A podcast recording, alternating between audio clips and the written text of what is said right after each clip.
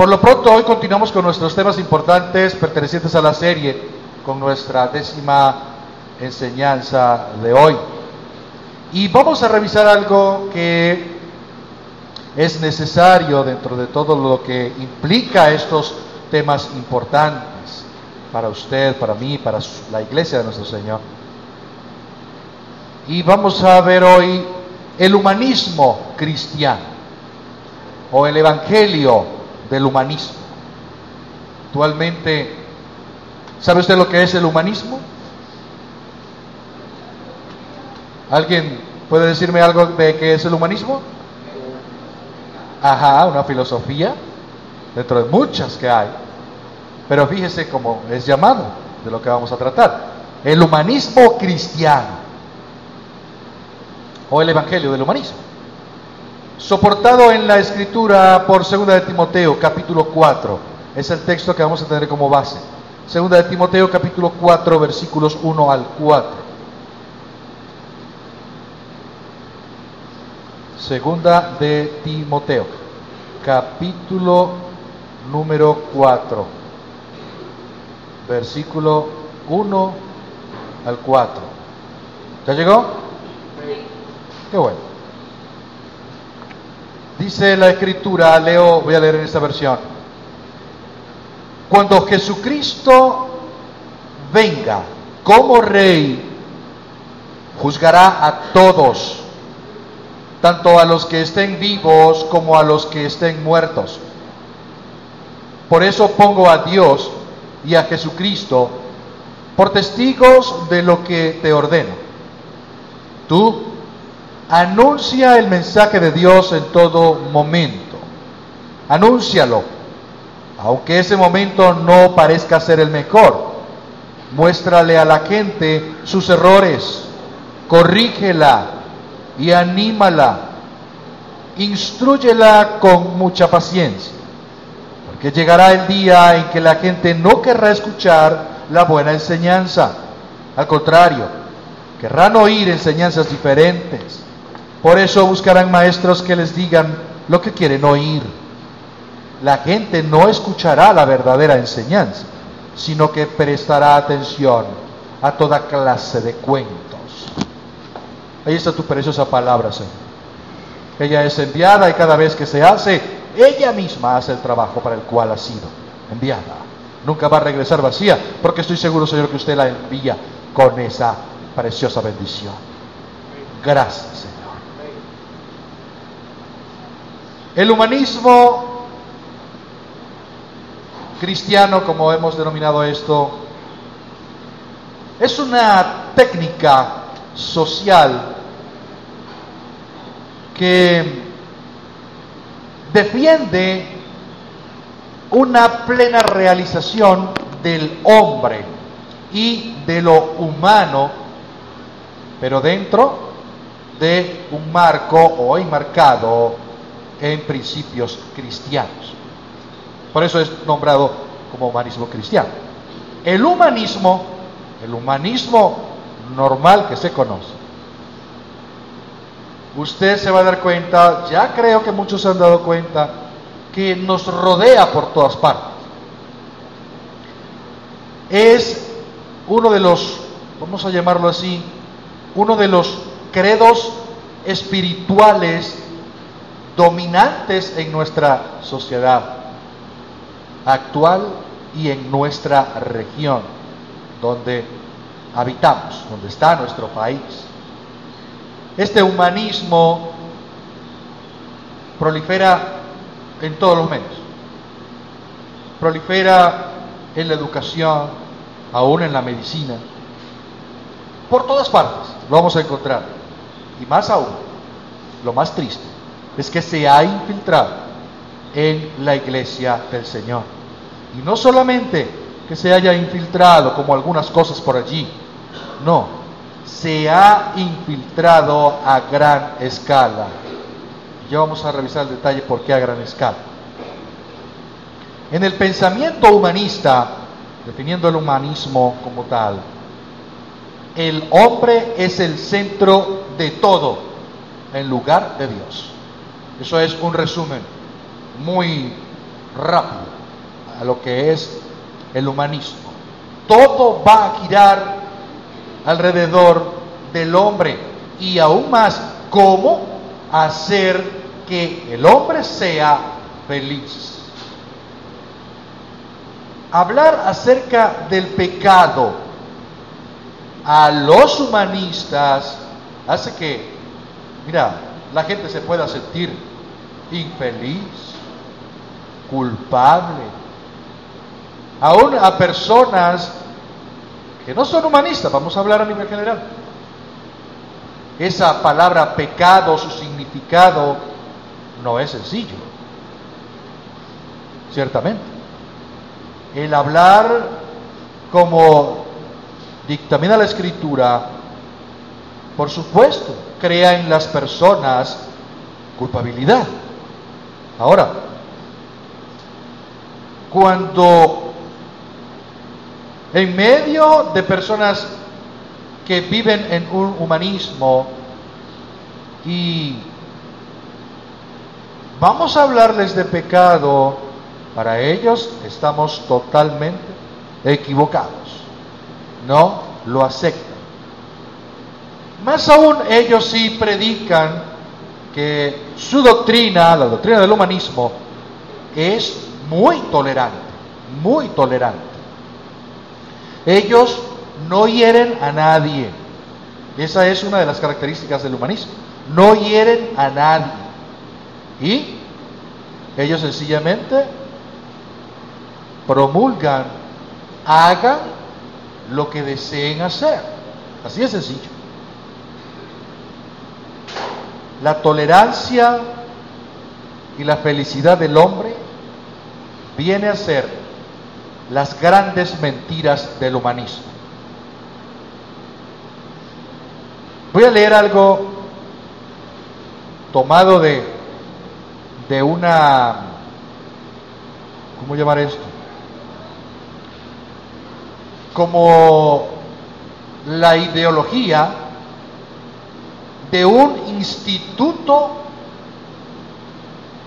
de humanismo cristiano. No es que solamente podamos decir que nuestra enseñanza de hoy se llama el humanismo cristiano, porque, ok, se ha introducido en las iglesias y...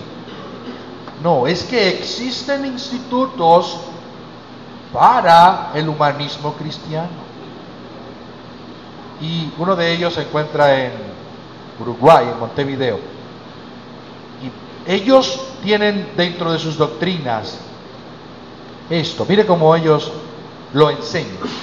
Dice que el humanismo es un conjunto de presupuestos. O sea, no es de presupuestos de los que normalmente hacemos cuando pensamos comprar o hacer algo. No, no son esos presupuestos económicos. Es un conjunto de presupuestos. Algo que está antes de que probablemente pueda ser. Imagínese usted. Es algo que cuando comienza usted a leerlo se da cuenta de lo simple y de lo falso que es. Un conjunto de presupuestos que asignan al ser humano una posición especial en el esquema general del mundo y las cosas. Para los humanismos, la dignidad y autonomía de las personas es el valor central comparten la idea que los demás seres humanos son un fin en sí mismo y no deben ser tratados como meros medios para nuestra propia satisfacción. Según la máxima de ellos, no debes tratar a los demás como no quieres que te traten a ti. Siguen una ética de principios. El fin no justifica los medios. Hay límites acerca de los que nos está permitido hacer. El humanismo cristiano se basa en algunos principios que son el núcleo duro de su doctrina, que inspira el deber ser, desde el cual evaluamos y juzgamos la realidad social y política. Sus enseñanzas de este Instituto de Humanismo Cristiano dice que lo característico del humanismo cristiano es el carácter trascendente de la persona humana.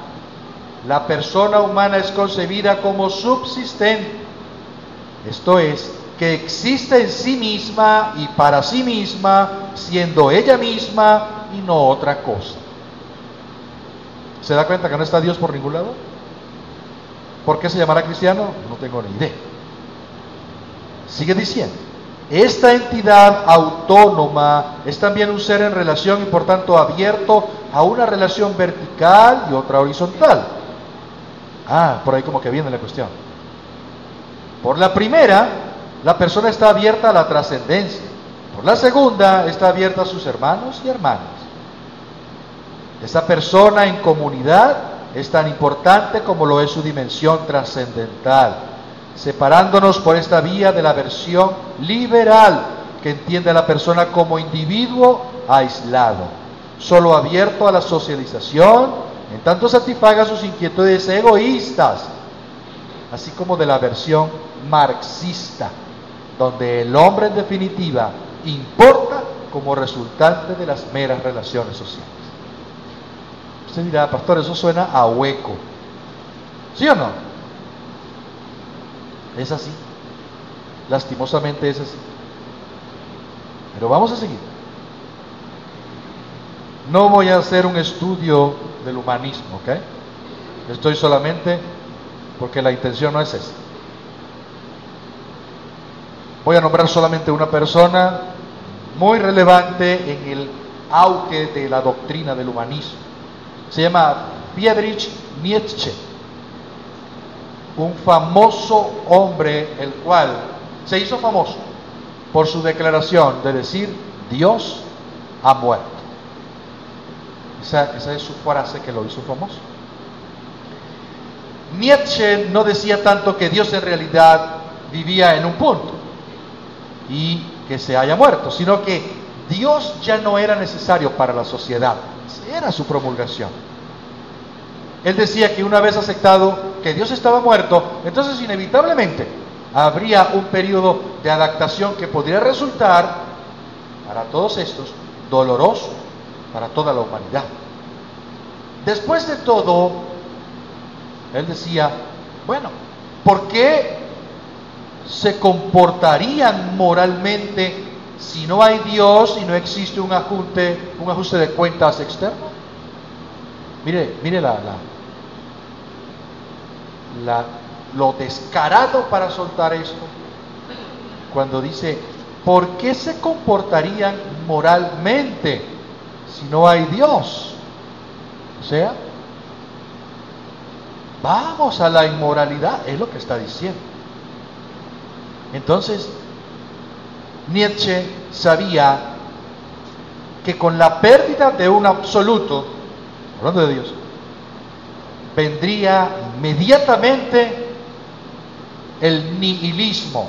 Nihilismo es la negación de toda creencia. Eso iba a venir en la gente. Al hacerles ver que Dios había muerto, entonces venía sobre ellos negar toda creencia. Y por supuesto, entraban en caos, en la desesperación, porque no había nadie en quien creer. Esa era lo que Nietzsche llevaba. Él decía, sin Dios, ¿dónde encuentran los seres humanos su razón de vivir, su objetivo, su fundamento de la moral y los valores? Ah, él se encargó entonces, dijo, bueno, los hombres por fin podrán dejar de perder tiempo en la religión y van a volverse a su propio desarrollo y al valor del propio mundo donde viven. Mire, mire esta tendencia diabólica sobre este hombre. Nietzsche sabía lo que representaba no creer en Dios. De hecho, él era ateo. Entonces, por supuesto, tenía esa propiedad de poder hablar de esa manera. Nietzsche, podemos revisar de lo que dice, eh, hay algo de cierto, porque él dice que la desesperación es difícil de hacer que se aparte si no hay Dios. Es cierto. Pero no es que no haya Dios.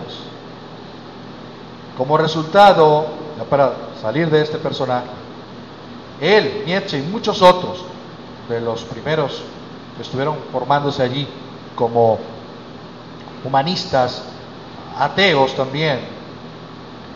Esta, estos hombres vivieron allí una tensión enorme que dentro de sus sistemas filosóficos y negando a Dios y haciendo ver que no existía y no había en quien creer.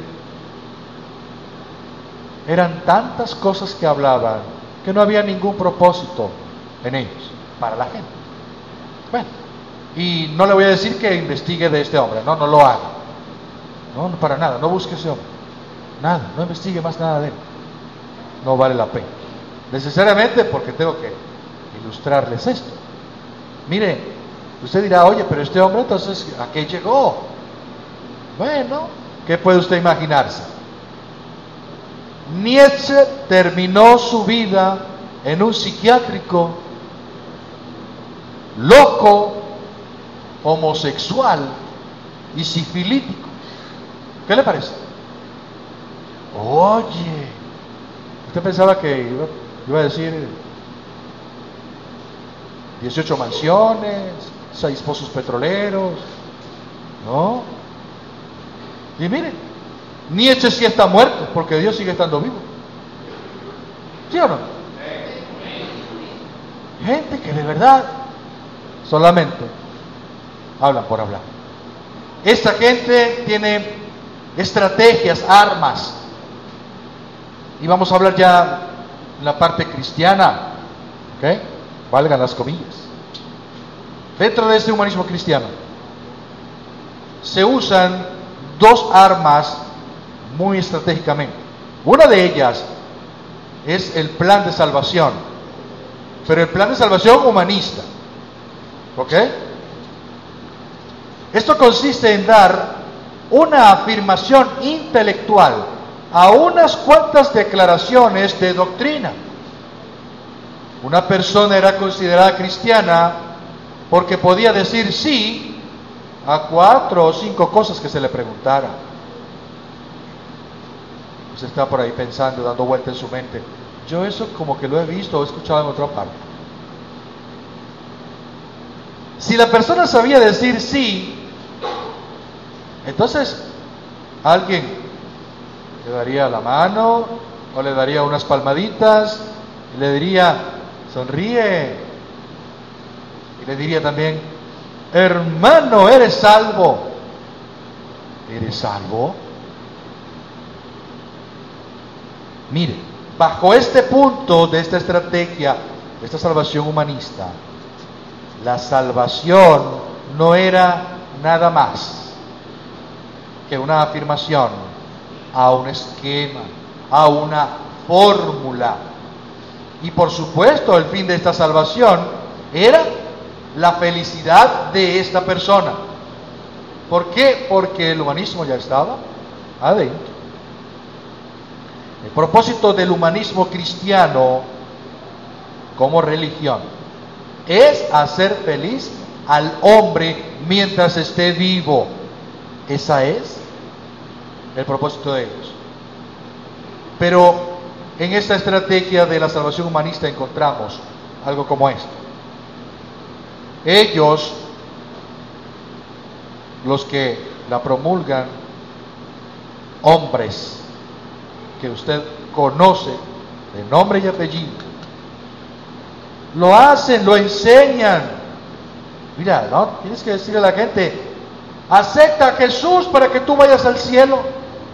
Tú no quieres un sucio y cochino infierno, ¿no? En su lugar, sabes que hay un cielo hermoso y allá arriba vas a ir. Sí, sí, quiero ir. Bueno, así que tienes que hacer. Anda, dile a Jesús para que venga. Dile. Y Él viene y tú puedes ir al cielo. ¿Le parece familiar esto? ¿Mm? ¿Lo ha escuchado? ¿Lo ha visto? Estoy seguro que sí. ¿Sabía usted que la oración de fe, la oración del pecador, como otros la llaman, no se encuentra en ninguna parte de la Biblia? ¿Mm? Si no lo sabía, ya lo sabe. Estos humanistas cristianos infiltrados en las iglesias del Señor tienen una imaginación muy fértil. Son hombres y mujeres que dicen ser cristianos, pero son es comerciantes de la fe. Y a esta gente les ha llevado el poder inventar la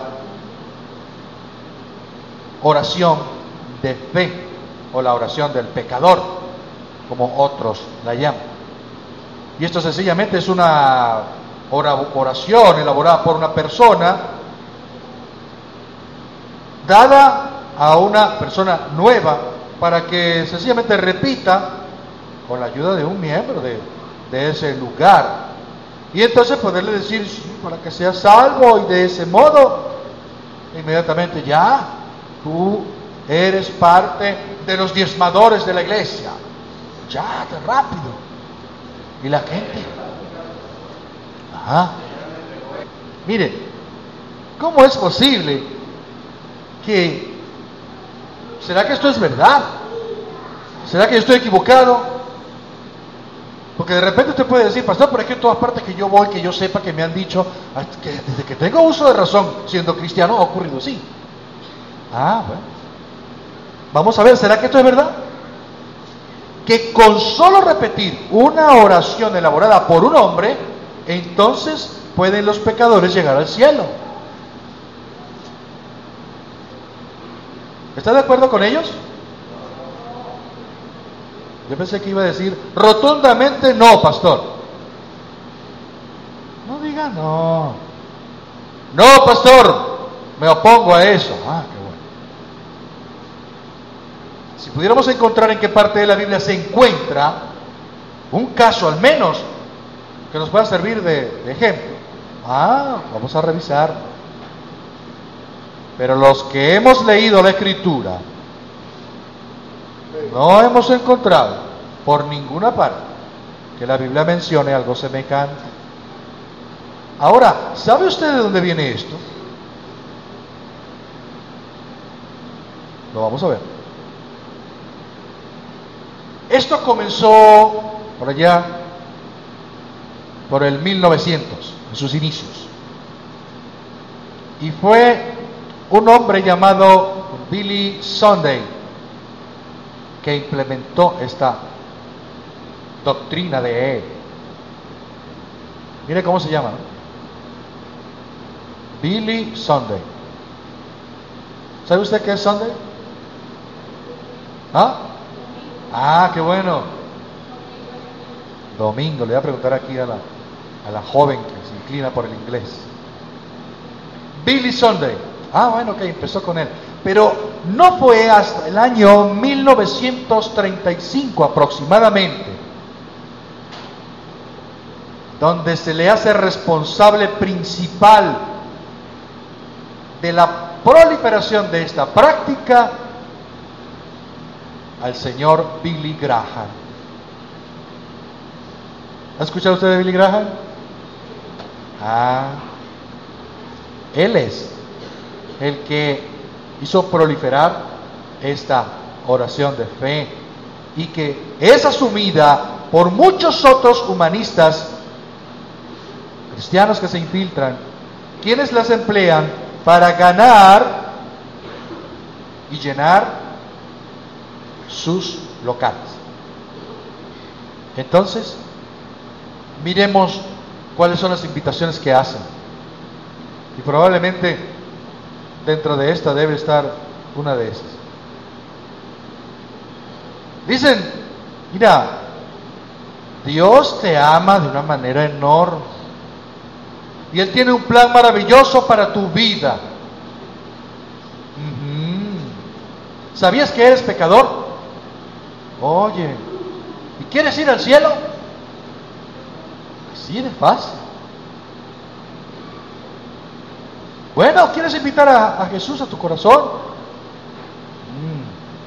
Mm. Ok, sí. Bueno, di, vamos. Lo común, ¿cuál es? repite conmigo. Y ahí está la oración esa elaborada por un hombre, ¿verdad? Y termina. Entonces le pregunta, ¿fuiste sincero al orar?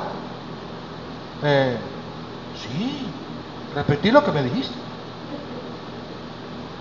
Entonces ahora eres cristiano, bienvenido a la familia de Dios. Usted y yo sabemos, estamos muy claros, que sin arrepentimiento no hay salvación. ¿Estamos claros? ¿Usted vio por ahí arrepentimiento en la oración de, fe? Aquí está uno. Vamos a ver. Esa es una de las estrategias o las armas estratégicas que usa esta gente del humanismo cristiano. La otra es la retórica en esa oratoria. Mezclan ahí con la predicación. Esta gente, estos eh, oradores eficaces o predicadores, debían ellos estar muy bien definidos en el contacto, escuche bien esto, con los sentimientos de su público a quien llegarán y que tenían que ser sensibles a ellos. Tomando esto, la oratoria, la retórica. ¿Sabe usted qué es la retórica, verdad? Lo hablamos en estos meses pasados. Es esa forma de hablar estos personajes, usando tipos de lenguaje o, razonamientos, si se quiere, estilos en el modo de expresarse, necesarios para producir una persuasión muy significativa a todos los que estaban escuchando. Estos eh, oradores, humanistas, asumían, tenían que asumir un papel de consejeros laicos también. Sabían que la gente se les iba a acercar y era necesario tener un resumen teológico, es decir, una algo de teología ahí que, que tener a la mano. Y también una forma si se quiere, y que adecuada a cómo es un pastor, para poder atender a personas que estaban dentro de las iglesias, que probablemente eran cristianos, pero que también tenían una vida secular, hacían otras cosas. Bueno, había un interés en todos estos oradores humanistas que era necesario esa preparación en ellos porque era vital para ellos poder llegar y transmitir su fe. ¿Me ha entendido? Esta es otra de las estrategias fuertes que usan. Por eso es que usted encuentra que ellos toman la sensibilización de la gente usando terminología para sugestionarles, tocarles la emoción. vamos a ver algo más adelante. ¿Cómo entonces ha invadido esta filosofía astuta a la iglesia? Bueno, cada vez que usted escuche a un evangelista, hágase usted esto, usted va a escuchar, cuando usted está escuchando a un evangelista, pero que lo que está diciendo suena como a un anuncio comercial en la televisión, en la radio, usted está siendo testigo de una invasión humanista. ¿Ok? Personajes que pueden decir Dios quiere darle a usted una vida excitante. Wow. aventura, ¿verdad? Dios quiere bendecirle a usted, Dios quiere quitar tus sufrimientos y darte una vida feliz.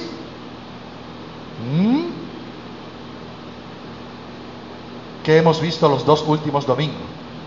O mejor dicho, ¿cuál fue el nombre de la enseñanza del domingo pasado? Estaba dentro del sufrimiento, pero ¿cómo se llama? Aprendiendo a sufrir bien. ¿Usted se imagina cómo le va a caer esto a uno de estos humanistas? Yo creo que lo noquearía, ¿verdad? Duro que lo tiraría al piso. No, esto no puede ser. Ellos les encanta poder decir falsedades colocar un énfasis en cosas superficiales. Ellos se dan a la tarea de que hacen cambios desde la salvación de todo ese pecado y del juicio. Lo hacen cambiar a un Dios que quiere que usted sea feliz y bendecido. Bueno, el enfoque de ellos ya no está en el hecho de que nuestros pecados o los pecados de la gente ofendan a un Dios santo y que la cruz es el único remedio. Ya ellos no tienen nada de esto. En cambio, el mensaje de ellos parece más bien un comercial de eso de crema dental, que usan al Señor Jesús como un medio para tener una vida feliz. Hablando cualquier cosa. Se muestran egoístas porque todo gira alrededor de solamente ellos. Esto es, o mejor dicho, ellos han aprendido mucho de publicidad y el éxito que la publicidad tiene. Y por supuesto, quitan Usted no ha visto eh, publicidades en las cuales eh, le muestre debilidades, le muestre eh, cosas negativas. Usted no ha visto publicidades de esas, ¿verdad? Es que no existen. No existen. Entonces, esta gente ha aprendido tanto de la publicidad que quitó todo eso. No, lo negativo, lo que te hace daño, lo que te puede perturbar. No, ellos enfatizan solo en las cosas positivas, en lo que te hace feliz. Por eso muchos predicadores hoy parecen simplemente seguir esta corriente humanista, predicando principalmente bendición y gracia, nada más y olvidándose de la convicción del pecado, de que debemos tomar nuestra cruz, porque no queremos ofender a nadie. Ahora, ¿Jesús y los apóstoles se cuidaron de no ofender a nadie? No, ¿verdad? Y entonces nosotros seguimos las enseñanzas que nuestro Señor Jesús es como nuestro mejor ejemplo, y aún lo que los apóstoles enseñaron. ¿Qué hacían ellos? Vaya primera, vaya al Evangelio de Juan. Capítulo 16. Mire cómo eran ellos.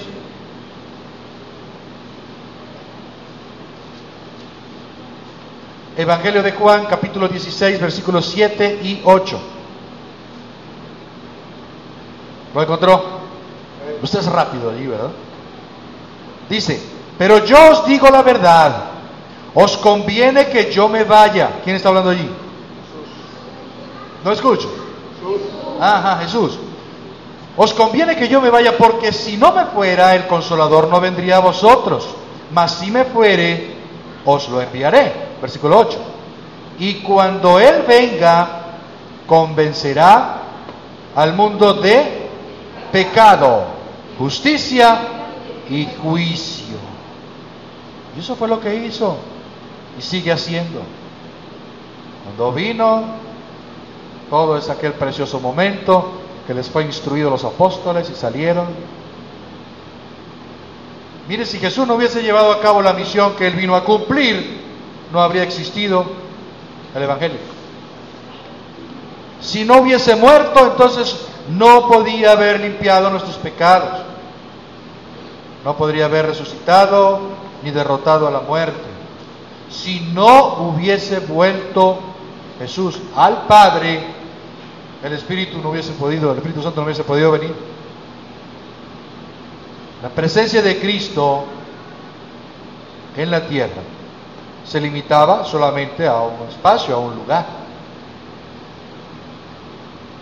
Que Jesús se fuera significaba entonces que podría estar presente en todas partes del mundo mediante su Santo Espíritu. Ahora bien, estas tres tareas importantes del Espíritu Santo sobre su vida, sobre mi vida, pues sobre los apóstoles. ¿Cuál era? Uno, convencer al mundo de pecado por supuesto llamarlo al arrepentimiento. Primero, importante, vital. Número dos, revelar la norma de justicia de Dios a todo aquel que cree, porque Cristo ya no estaría físicamente presente en la tierra y era necesario que lo creyera. Y número tres, mostrar el juicio de Cristo sobre Satanás. Ahí está, sencillo.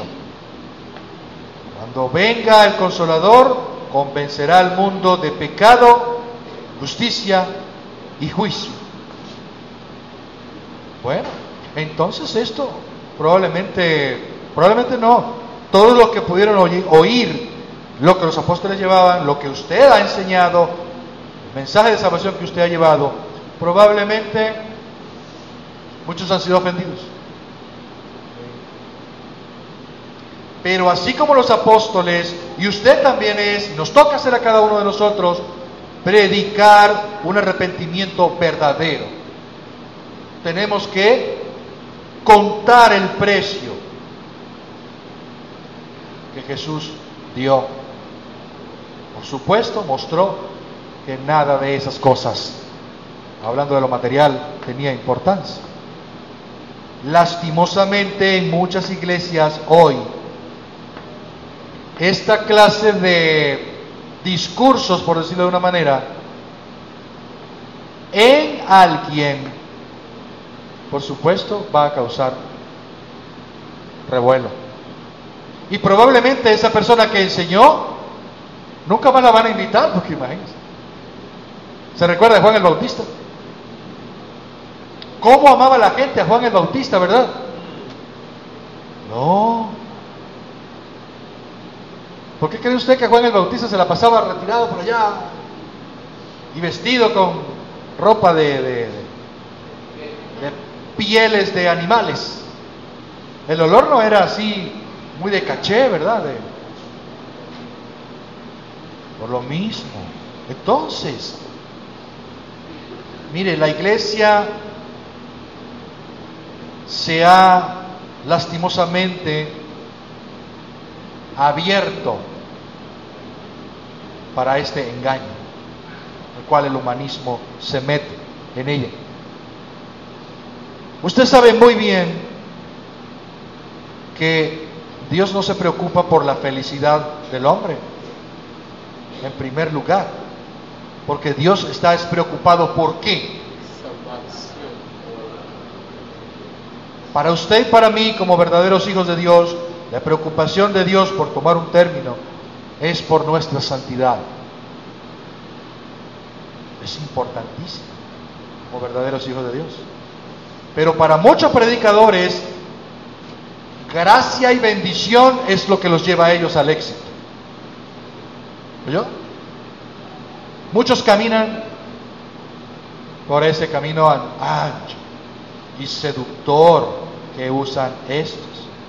Ellos incluso han aprendido, usted lo sabe, a levantar la voz de una manera que es como eh, desafiante, pensando que hablando de esta forma entonces están haciéndolo de una manera poderosa. ¿Lo ha escuchado? Todo esto es simple humanismo.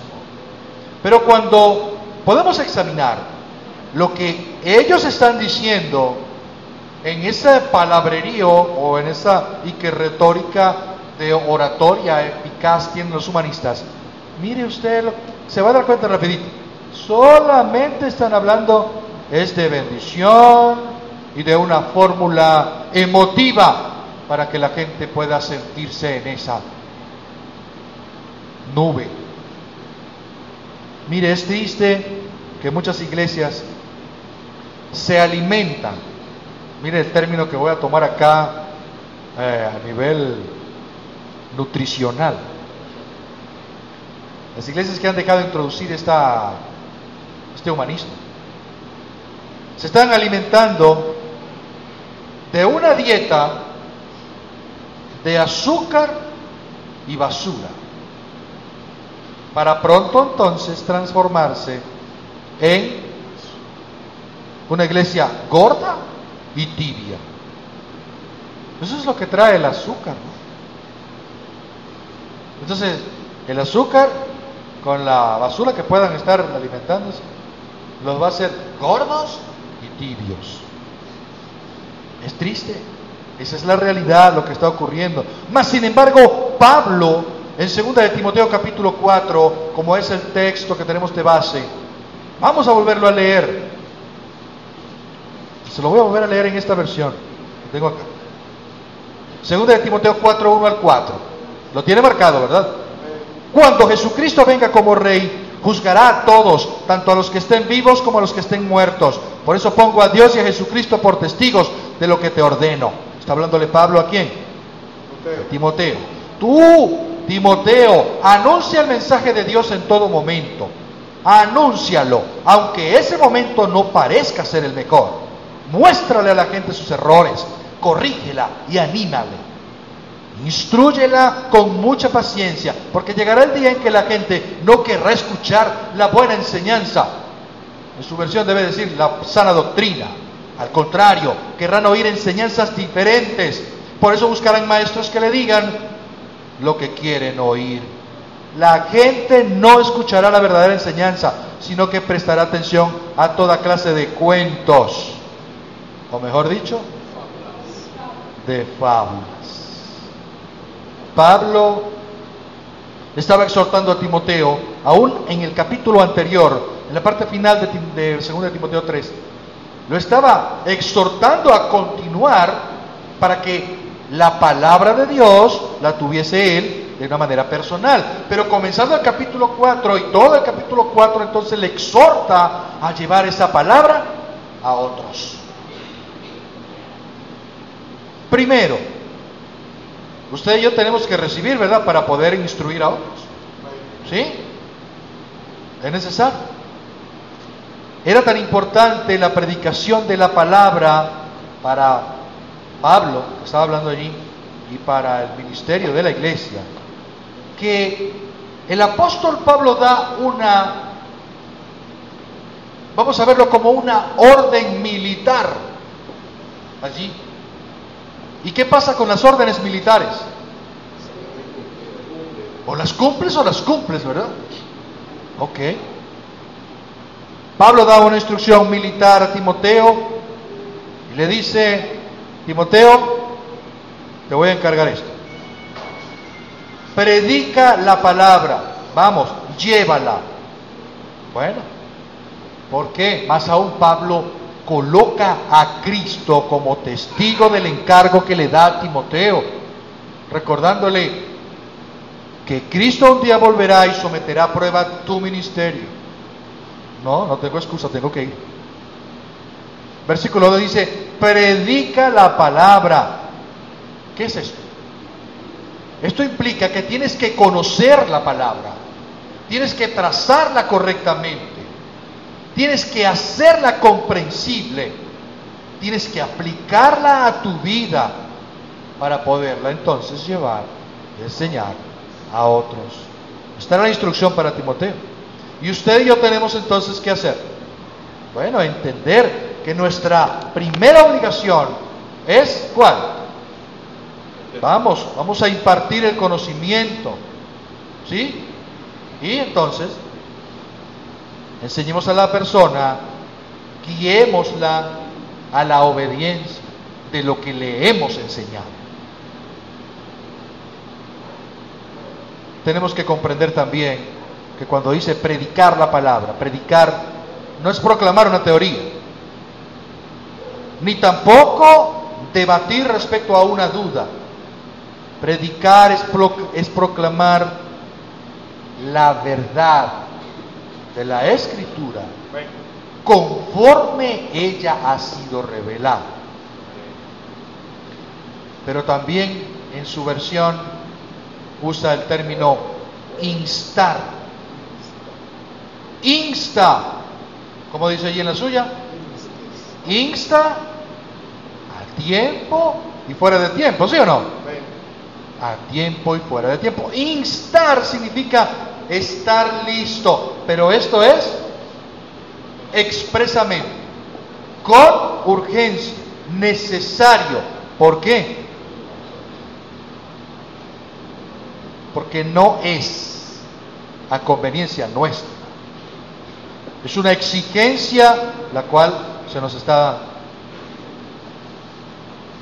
El ministro de la palabra no reprende, ni redarguye, ni exhorta con sus palabras, sino con la palabra inspirada de Dios. Porque muy fácil sería que, que se, se, parara el ministro allí a enseñar conforme a él, a las palabras de él, al sentir de él, a redarguir a la gente, a instarles de él, sus palabras de él. Es muy fácil. Pero cuando usted se puede parar a enseñar, a redarguir, a reprender, a exhortar, con la palabra inspirada de Dios es otra cosa. ¿Lo ha entendido? Entonces, ¿por qué deben los cristianos proclamar la palabra de Dios? Versículo 3. ¿Qué dice el versículo 3? Las dos, las tres primeras palabras que están en el versículo 3. ¿Qué dice? Porque vendrán tiempos cuando las sana doctrina no la van a sufrir, sino que teniendo comezón de oír, se amontonarán maestros conformes a sus propias concupiscencias. Y dicho tiempo ya ha llegado, está entre nosotros, ¿sí o no? Ay, entonces es lo que nos espera. Muchas personas que asisten a las iglesias no quieren la doctrina sana o la sana doctrina. Mucha gente no quiere escuchar la sana doctrina. ¿Lo sabe usted? En lugar de eso, quieren espectáculos. Espectáculos de entretenimiento religioso. Pero de parte de ejecutantes cristianos que quieren que les acaricien el oído, con palabras que suenen bonitas. Señáleme usted una posición. Yo sé que usted aquí no lo hace. ¿Ok? Ustedes no ven novelas, ¿verdad?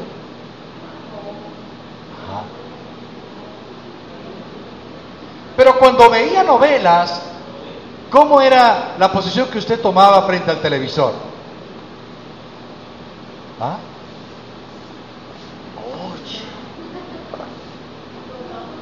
¿Verdad? Bueno, ahora eso es lo que está dentro de las iglesias. Una fascinación por ver lo que van a hacer. Qué espectáculo vendrá y si será entretenido. actualmente se ignora mucho a las personas que abren la Biblia y de verdad enseñan. No, les gusta más ver al actor religioso que se convierte en una celebridad entreteniendo a muchos. ¿Me hago entender? Mire, nunca había un tiempo en la historia cuando lo que acabamos de leer de ese tiempo ya se cumplió de manera más abierta como en la actualidad. Hoy tenemos montones, vamos a llamarlo, de maestros divertidos. ¿Sabe dónde viene eso? Lo hemos enseñado acá. ¿Se recuerda aquel personaje llamado Constantino? No es Constantino el de la película que hace Keanu. No es ese. Constantino gobernaba, él se hizo ser cristiano. ¿Se recuerda? Ah, qué bueno, se hizo cristiano Constantino. Entonces tomó todo lo que estaba fuera en el mundo, en el catolicismo, en el gnosticismo, y, oh, como soy cristiano, vamos a meterlo a la iglesia, y cristianizó todo eso. De allí viene todo eso.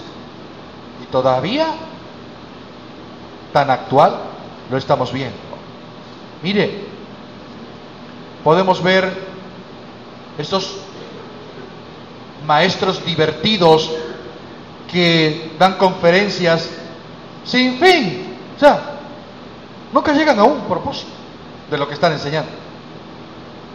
Mire, hay maestros divertidos que se la pasan es eh, dándole cosquillas a los oídos de los cristianos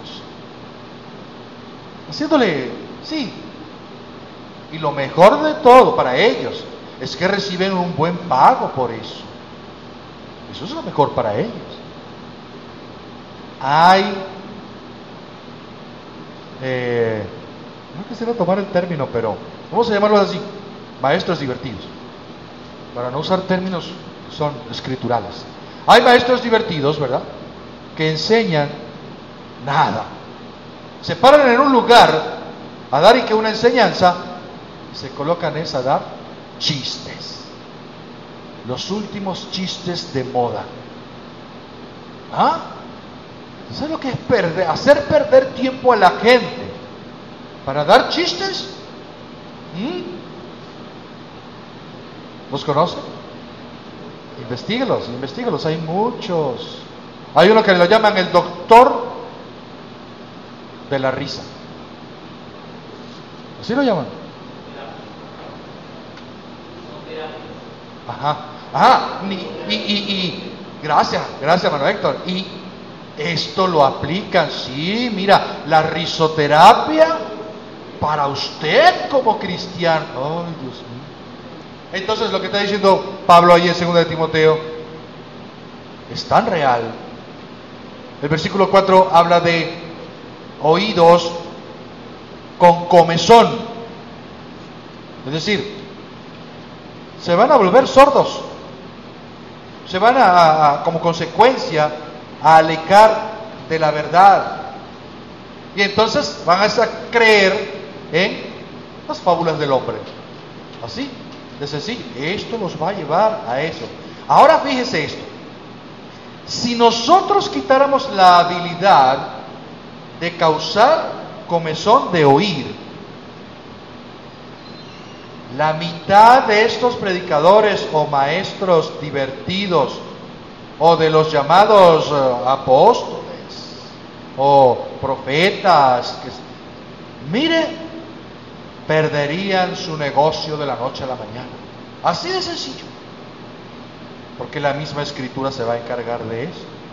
Ellos se van a quedar sin nada sin nada, sin nada que decir. Entonces, ¿qué tenemos nosotros que hacer? Hemos visto situaciones como esta. Y, aún más, mire, después que esta gente hace todas esas cosas, eh, tratan de es, tratan es de agradar a la gente, hacerlo de una manera muy agradable, hacerlo de una manera muy emocionante, hasta para poder ir, la gente tiene que pagar su entrada. Y aparte de pagar su entrada, tienen que pagar también una ofrenda. Y aparte de pagar una ofrenda, tienen que pagar una segunda ofrenda porque se acostumbran a hacer. Y luego, cuando termina, ah, entonces afuera está uno de los ayudantes del maestro divertido con ya los dividí un juego porque ya en otra ocasión lo he hecho o lo tengo y entonces está grabado allí, cómpralo a un precio que pero como ya la persona está sugestionada, ya la persona está, oye, míralo, cómpralo. Más dinero. Entonces, les va a ocurrir que van a quedar sin nada y sin nada. ¿Qué hará Dios entonces acerca de esto? Entonces se pregunta, pero bueno, ¿y, Dios qué va a hacer? Lo que siempre ha hecho. Así de sencillo. Dios siempre lo ha hecho. Mire, Dios va a tomar a algunos nadies. ¿Sabe usted lo que quiere decir? Algunos nadies. ¿Qué quiere decir David?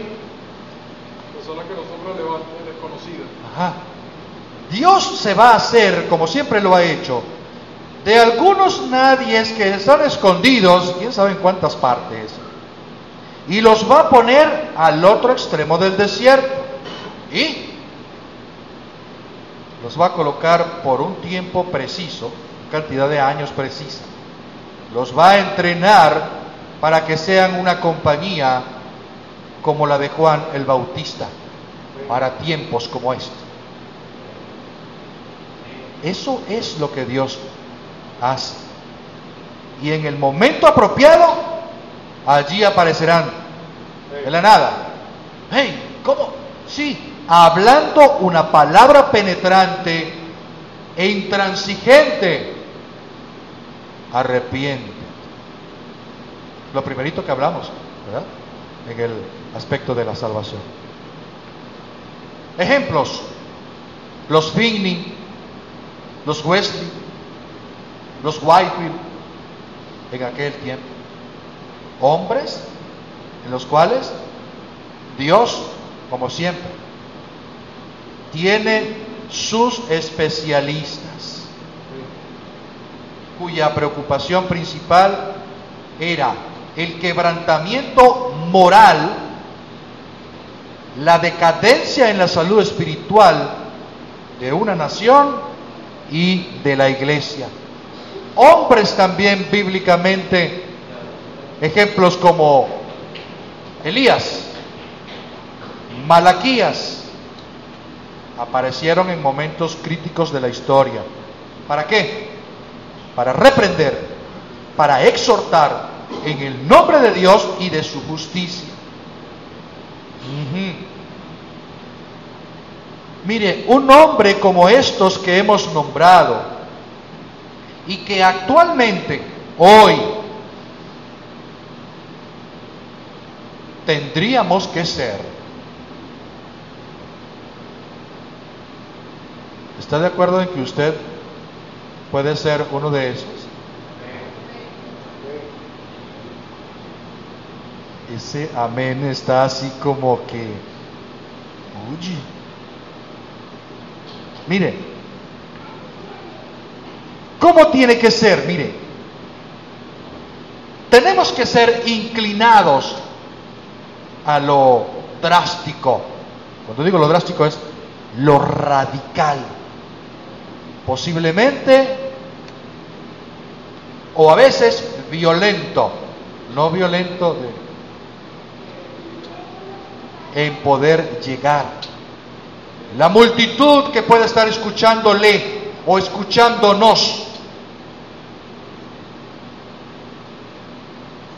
nos va a acusar de extremista, fanático, negativo, Bueno, en cierto sentido con razón, ¿no?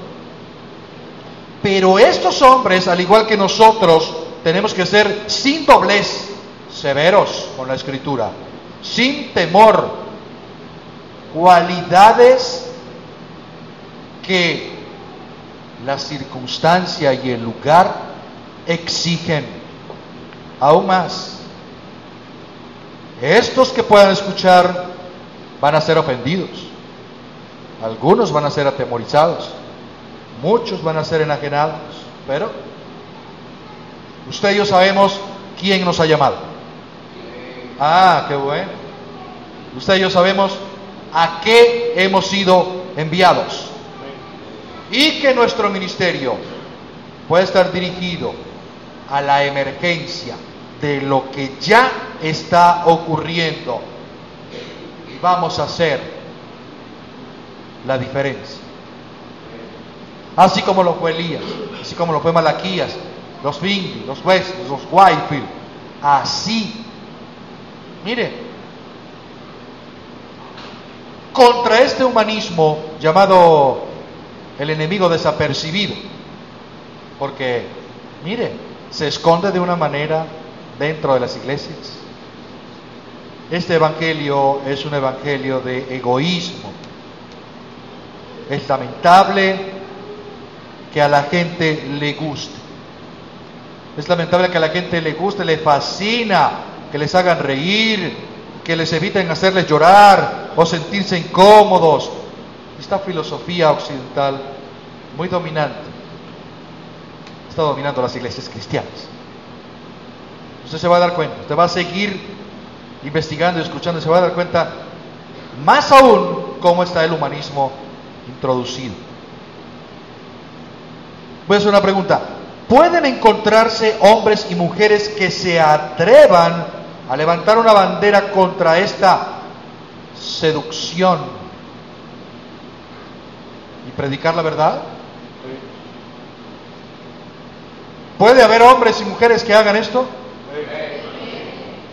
Mire, la escritura nos exhorta a esto. Existen predicadores que se atreverán a ofender a los hombres si fuera necesario, pero nunca a Dios. Claro, por la escritura.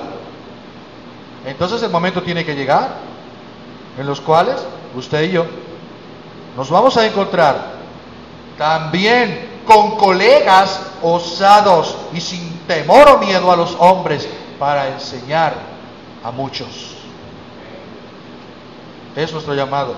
Pero también esperamos que esto sea pronto, porque de verdad, si estamos dispuestos, mire, tenemos que hacerlo. Y si tenemos que hacerlo, es pronto, porque estamos en emergencia. Estos tiempos, de los cuales habla Pablo en 2 Timoteo 4, ya han llegado. Pero lamentablemente hay un sincretismo en la iglesia. Hay una indiferencia en la iglesia en general y se ha adoptado. Vaya a 1 de Pedro capítulo 3, versículo 13. Primera de Pedro, primera de Pedro 3:13.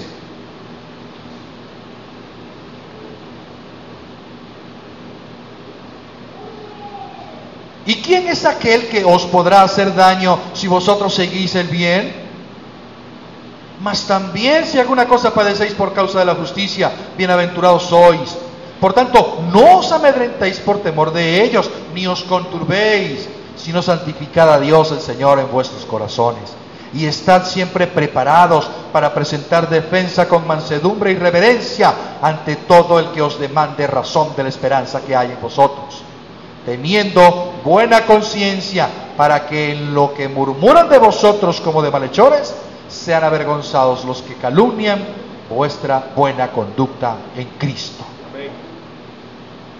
¿Miedo de poderlo hacer?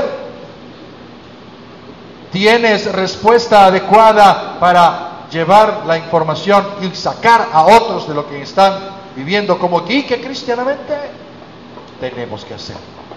Tenemos que tener la preparación.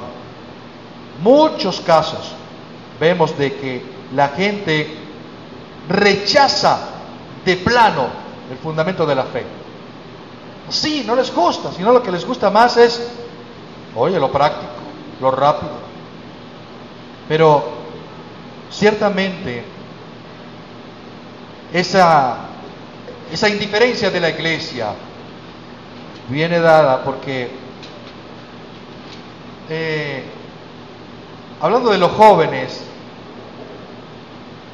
jóvenes que tienen cierta inclinación a la fe o simpatizan con un u otro movimiento cristiano, pero cuando se ven expuestos a situaciones difíciles donde probablemente sean confrontados en su manera de vivir, en el colegio, en la escuela, en la universidad, entonces son absorbidos se dejan afectar, pierden esa fe en la cual deberían haberse fortalecido y se van por el camino del mundo. Eso debilita en gran manera a la iglesia.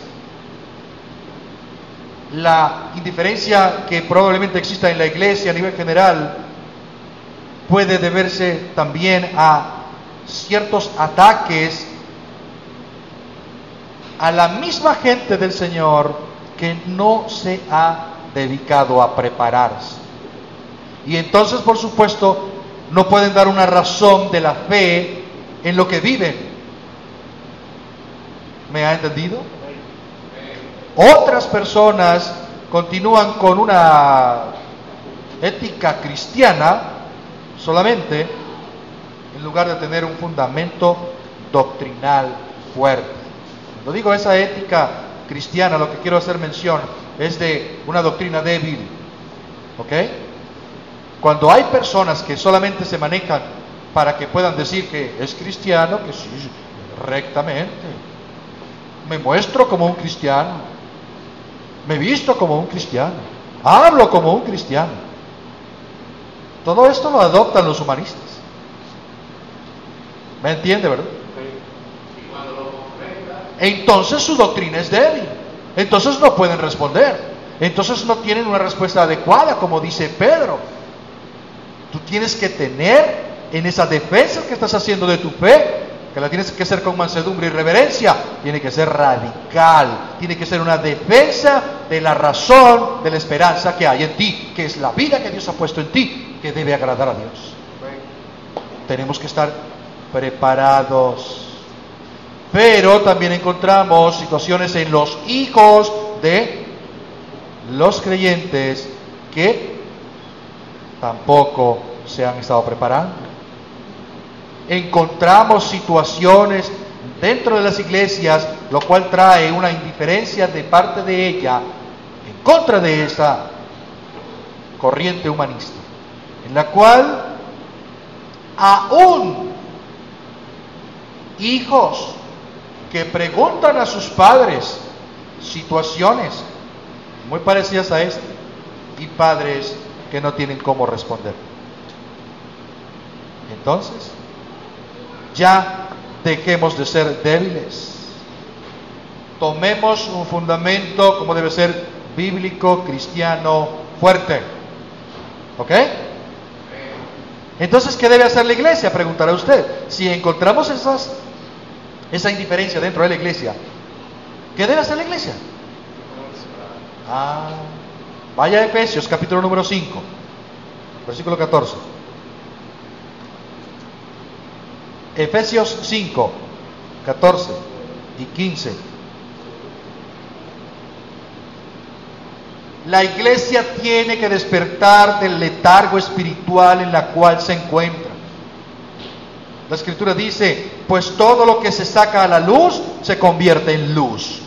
Por eso decimos, despiértate tú que duermes, levántate de entre los muertos y Cristo te iluminará. Por eso hay que tener mucho cuidado con la forma de vivir. No vivan como la gente necia, sino con sabiduría.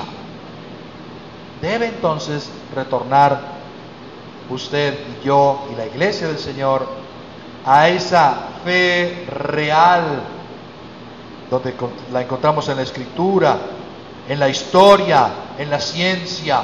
Allí, usted y yo y la iglesia del Señor debe estar en la correcta interpretación de las escrituras, sin ningún titubeo. Aquí debe ser firme. Tenemos nosotros como iglesia que desenmascarar a todos estos. En el caso específico, humanistas cristianos. ¿Estará dispuesto usted? ¿Mm? Le vuelvo a hacer la pregunta. ¿Estará dispuesto usted? No me vaya a responder para quedar bien con el pastor. Analícelo bien. Porque muchas veces la escritura nos dice qué tenemos que hacer no lo hacemos. Pero en este caso, que estamos viendo esta corriente diabólica, atea, tenemos nosotros que tomar acciones. Como iglesia del Señor, ¿cierto? Entonces, este tipo de corrientes de religiones basadas en ideas ateas, materialistas, donde, como hablaba al principio, doctrinas huecas, de verdad son doctrinas de error, las cuales la escritura nos lo habla, nos lo dice. Esto es anticristiano y está corrompiendo moralmente la iglesia del Señor.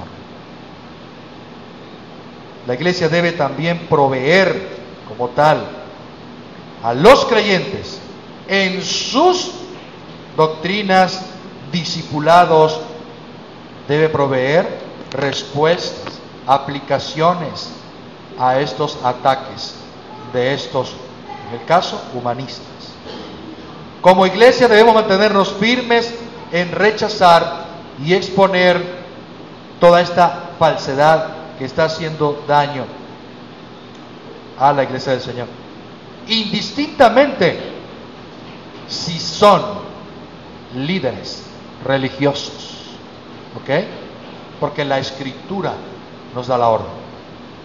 Tenemos nosotros que ver que la iglesia tenga el correcto material para que su pueblo la pueda tener desde el más pequeño hasta el más anciano, en la cual siempre se muestra y siempre se esté en esa búsqueda de la verdad. Hebreos capítulo 11, versículo 6. La escritura dice, es necesario, porque es necesario que el que se acerca a Dios crea que le hay y que es galardonador de los que le buscan. Cada día, usted y yo, debemos estar más sumergidos en el Señor. ¿Para qué? Para que las almas perdidas puedan entender, puedan creer, puedan recibir lo que usted está dando puedan llegar a esa redención con nuestro Señor misericordioso, por todo lo que Él hizo a través de su Hijo cuando Jesús pagó todo ese precio. Para Él sigue siendo la gloria, la honra, el honor. Pero hay algo importante. Usted a nivel personal también tiene que hacer algo. Y yo también. Si lo hablamos como iglesia, ok, como iglesia pero a nivel personal también tenemos que hacer esto. Estamos acostumbrados a predicarle a la gente, a testificarle a personas que ya tienen una fe básica en la existencia de Dios, probablemente en algún o cierta responsabilidad moral para con Dios, en lo real que es la Biblia, en la santidad que se muestra, pero no todos son así. Nuestro mensaje, cuando vamos a llevarlo, no es solamente a lo básico. Nos encontramos personas con cualquier tipo de pensamientos, aún de los que no se atreven a poder decir que existe un Dios. Tenemos nosotros que saber cómo atacar esta situación nos enfrentamos a personas que creen que el universo y la vida de este planeta surgieron espontáneamente. En los liceos, colegios, universidades se encuentra mucho esto. ¿Y a nivel de quién? A nivel de los profesores. Hacen ver esto para que todos los que están ahí sigan el lineamiento o la teoría de la evolución. Es triste ver personas, jóvenes creyentes, asumiendo posiciones de profesores ateos. Y le hago la invitación para que veamos la película. ¿Cómo se llama la película de hoy? Dios no está muerto. Que pasa es este Nietzsche ahí, no quería confundirme con el nombre. La película se llama Dios no está muerto. Ojalá podamos tener nuestro equipo de audiovisual para que la veamos. Interesante, muy interesante. Es a nivel universitario. Entonces, no podemos caer en esto. No podemos dejarnos llevar por lineamientos de otros. Debemos estar a nivel personal bien capacitados en lo que hemos creído por la Biblia. Pero también hay científicos cristianos muy apoyados en la escritura. También con ellos es bueno indagar quiénes son. Ahora, ¿usted cree que puede existir que el testimonio suyo o el de cada uno de nosotros pueda ser más efectivo hoy? Debería ser, ¿verdad? Debería ser. No nos vamos a conformar debería ser nuestro testimonio mucho más efectivo. Entonces a nivel personal vamos a prepararnos más. ¿Ok? Hay mucho material, hay muchos recursos disponibles, los cuales podemos tener fácil acceso. Vamos a, a investigar, vamos a ponernos a buscar, a leer, a estudiar, a pedirle dirección al Señor, a tener esa, esa cuota más o ese valor agregado para esforzarnos un poco más a capacitarnos. ¿Cree que lo puede hacer? Poder escuchar claramente a aquellos hombres de Dios que están enseñando científicamente y por la escritura situaciones las cuales uno dice, esto no cabe en mi cabeza. Y usted dice, se me van a ir los switches. Esto, no, no, ¿cómo? Vamos a tener eso que Dios ha colocado en usted y en mí discernimiento. Hombres de Dios, que en este tiempo, Dios teniendo sus especialistas, sacándolos a la luz como acabamos de ver, como acabamos de enseñar, para que confronten las naciones, para que confronten a este mundo en el cual está sumergido en el engaño del diablo. Estemos atentos, ¿ok? A esta gente, a estos hombres que han estado saliendo, mostrando a través de la escritura eso que está en la escritura no son inventos. No es que Dios me habló y Dios me dijo. Ya eso está en la escritura. De allí es donde el mismo Dios está sacando todo lo que ha estado allí. Probablemente no siendo mostrado aún, pero en este tiempo sí. Para nuestro tiempo en la gracia, sí y nosotros poder ir a la escritura como quién? Como los debería. Ya les di algo por adelantado. Entonces, ver, revisar la escritura. Usted y yo también tenemos que instruir a los nuestros en nuestro hogar. No se quede usted solo con la enseñanza. Muéstrela, llévela. Es necesario. Con un buen conocimiento de todo esto, entonces podemos presentarle a aquellos a quienes instruimos que no conocen del Señor una buena enseñanza, por supuesto escritural. Dios se va a encargar del resto. Usted y yo ya tenemos que tener nuestros ojos bien abiertos, porque nos toca o tenemos un gran compromiso. Así también Pablo le ocurrió. Vaya a Hechos 26, 17 y 18.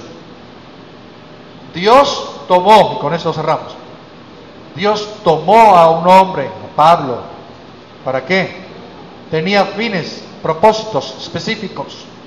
Hechos, capítulo 26, versículos 17 y 18. A los gentiles, a quienes ahora te envío, para que abras sus ojos, para que se conviertan de las tinieblas a la luz y de la potestad de Satanás a Dios, para que reciban por fe que es en mí perdón de pecados y herencia entre los santificados. Nos toca a nosotros. Y no podemos escondernos. Porque aquel que pueda decir, no Señor, conmigo no, eso, eso es muy duro. Mire, más va a venir sobre usted de parte de Dios para que usted se prepare.